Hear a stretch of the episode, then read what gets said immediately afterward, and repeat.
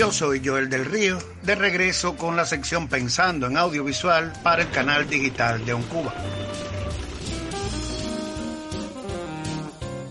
En plena ebullición se encuentra la polémica que abarca decenas de las páginas web y las redes sociales en Cuba, sobre todo dentro de la comunidad integrada por creadores del audiovisual, para tratar de esclarecer el contenido ambiguo del término independiente, una denominación que lo mismo sirve de sombrilla a los empeñados en realizar un cine personal de vocaciones íntimas que a aquellos otros más preocupados por la crítica social y la inconformidad, o los terceros, que buscan la experimentación en el lenguaje y la narración. ¿En qué consiste entonces el cine independiente cubano? ¿Hasta dónde llega y cuál parece ser su destino inmediato? Las respuestas a tales interrogantes, muy oportunas a propósito de la puesta en marcha del añorado Fondo de Fomento del Cine Cubano, aparecen a raudales en las páginas web, como decía, y en medio de definiciones esclarecedoras, también aparecen algunas que solo pretenden exponer los méritos del opinante, como si se tratara de una competencia tácita para ganar el cetro al más independiente o por lo menos al menos contaminado por las instituciones, principalmente el ICAI.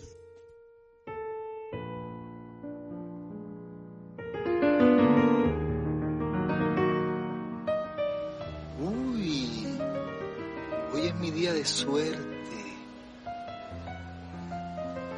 Encuentro maravillas.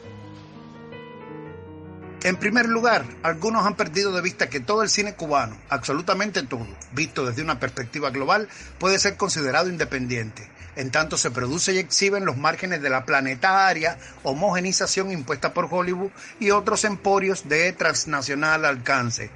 En segundo lugar, miopía e ignorancia implicaría desconocer que la mayor parte de las películas cubanas más emancipadoras, complejas, hermosas y singulares de todos los tiempos fueron producidas por ese mismo ICAI del cual intentan desmarcarse, quiero decir, algunos reinventores de la autonomía. Y ahí están Memorias del Subdesarrollo y Cofea Arábiga y Vampiros en La Habana, que fueron producidas por el ICAI, entre muchas, muchas otras.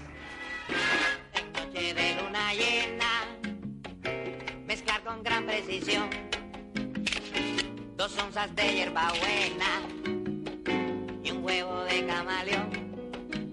tercer lugar, la mejor manera de perder para siempre el carácter independiente de una obra puede asociarse al hecho de que sus realizadores se conviertan en rehenes de la obsesión por la independencia, porque toda realización cinematográfica es un acto de creación colectiva y por tanto comporta negociaciones, pactos, dependencias y la esencia emancipadora puede sostenerse contra viento y marea, siempre y cuando se sostenga el espíritu esencial de los creadores, distanciados de las agendas a favor o en contra promulgadas por una u otra facción. El encono de la discusión procede, creo yo, de los diferentes modos de concebir la independencia de los creadores y además algunos intentan confirmar su liderazgo a partir de la insistencia en la vocación cuestionadora y política del arte independiente e incluso acusan de oportunismo, ingenuidad o hasta cobardía a quienes intentan lograr una obra estéticamente válida y de esencia soberana dentro del marco institucional cubano. Esta humanidad ha dicho basta y ha echado a andar, como mis padres, como Laura, y no se detendrá hasta llegar a Miami. Negar la rotundidad del axioma relativo a que la belleza y calidad e incluso los estremecimientos sociales que puede provocar un filme nada tienen que ver, ni en Cuba ni en otros países, con los azares y negociaciones de su producción, ni tan siquiera con la ideología de su realizador, es simplemente un efecto colateral de la ignorancia o del empeño concreto y visible de sabotear el fondo de fomento del ICAI porque la autenticidad de la filmografía cultivada por aficionados contumaces a la emancipación, como los cineastas Jorge Molina y Juan Carlos Cremata, Carlos Quintela y Carlos Lechuga, o Alejandro Alonso y Rafael Ramírez, entre otros, escapa a toda fórmula o esquematismo y en ello radica su honra y su premio. Da lo mismo si sus películas fueron producidas por el ICAI, la EICTV, es decir, la Escuela Internacional de Cine y Televisión de San Antonio de los Baños, el ICRT o la televisión, o la Facultad de Arte de los Medios de Comunicación Audiovisuales, o mediante crowdfunding, o a través del Overbar Forum o la Embajada de Noruega. Da lo mismo porque cada quien lidiará como le indique su conciencia y sus circunstancias o aspiraciones con la ética de la autonomía artística, y ninguna de esas decisiones es debatible públicamente.